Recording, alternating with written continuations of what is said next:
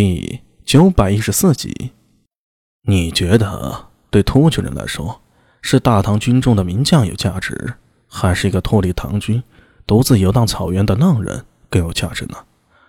如果要交换人质，你觉得唐军高级将领更有可能呢，还是辞去一切军务的你更有可能呢？苏大为不由哑口无言，答案呢不言而喻。且不说聂苏落入突厥人手里的可能性不大。就算真的落入突厥人手里啊，要想换聂苏平安回来，一位大唐名将的身份，肯定比一文不值的浪人更有优势。你明白了吧？苏定方向苏大为勉励道：“你若真想聂苏平安回来，就把接下来的仗打好了。你若能跟我一起灭了西突厥，倒是别说聂苏啊，你就是要他们最心爱之物，他们也会乖乖奉上。”呃。苏大伟又呛了一下，总觉得苏定方这话里那味儿啊，有开车的嫌疑。呃，将军，要是小苏他没在突厥人手里，那我……若是不在突厥人手里，那就是跟着乱军走散了。我不知道他的方向感如何，但是普通人在陌生的环境下，想要辨明方向，找回我军大营，也不是那么容易的。特别对于一个未涉世事的小娘子来说，我更倾向于她是迷路了。迷路，有道理啊。苏大为心中一动，对苏定方这番话大为认同。他之前心里隐隐也是如此想的，但正因如此，他想辞去军务，去草原中寻找聂苏的下落的想法无比强烈。以聂苏的实力，在外面是饿不着他的，可风餐露宿。一个女子在陌生的环境下，真不知要吃多少苦头。阿米，我知道你关心家人，以至于方寸大乱，但我还是要说，草原何其之大呀！你一个人去找你小娘子，便如大海捞针。与其这样，不如让他来找你，让他来找我。苏大伟心念一转，顿时明白了苏定方的潜台词：硕大的草原。想要找一个人真的不容易，但唐军声望大，只要跟着唐军，每到一地，便自然会引起无数部落和胡人的关注。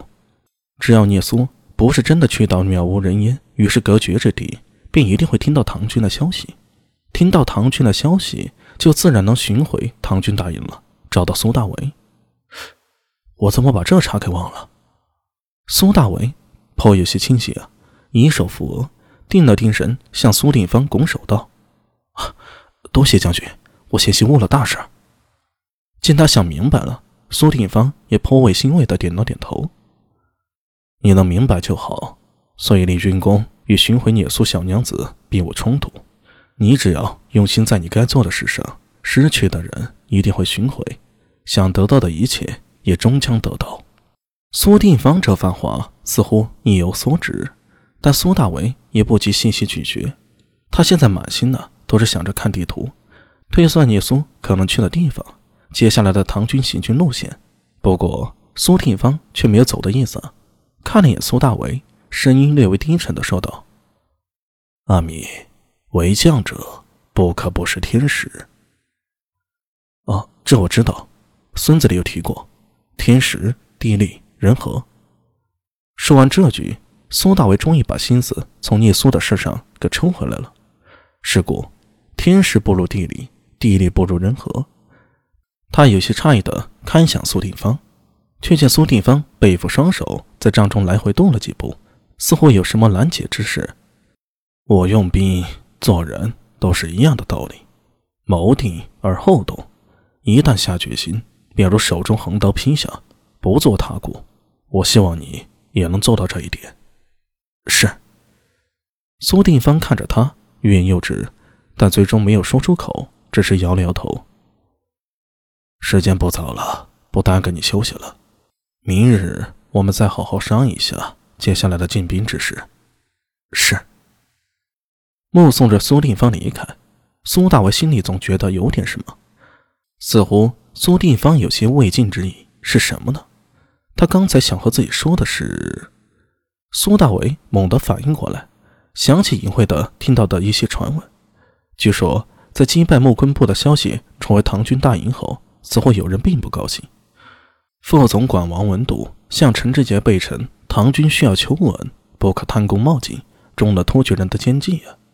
陈志杰，陈志杰一时犹豫难决。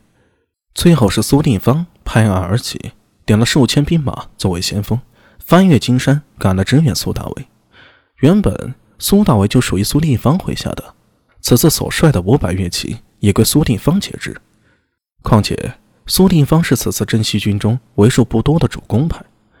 陈知节显得有些左右摇曳，而王文笃则讳莫如深，似乎能不能打败新突厥，并不在他的考虑之内。这信王作战不知如何，但是对内玩心眼却是一把好手。按原本历史上，因为王文笃对陈志杰交召，子臣又礼之密旨，令陈志杰裹足不前。先是唐军着甲行军，防备突厥人偷袭，军中甲胄都是数十斤上下，别说人类了。战马都得累死许多，军中多有怨言，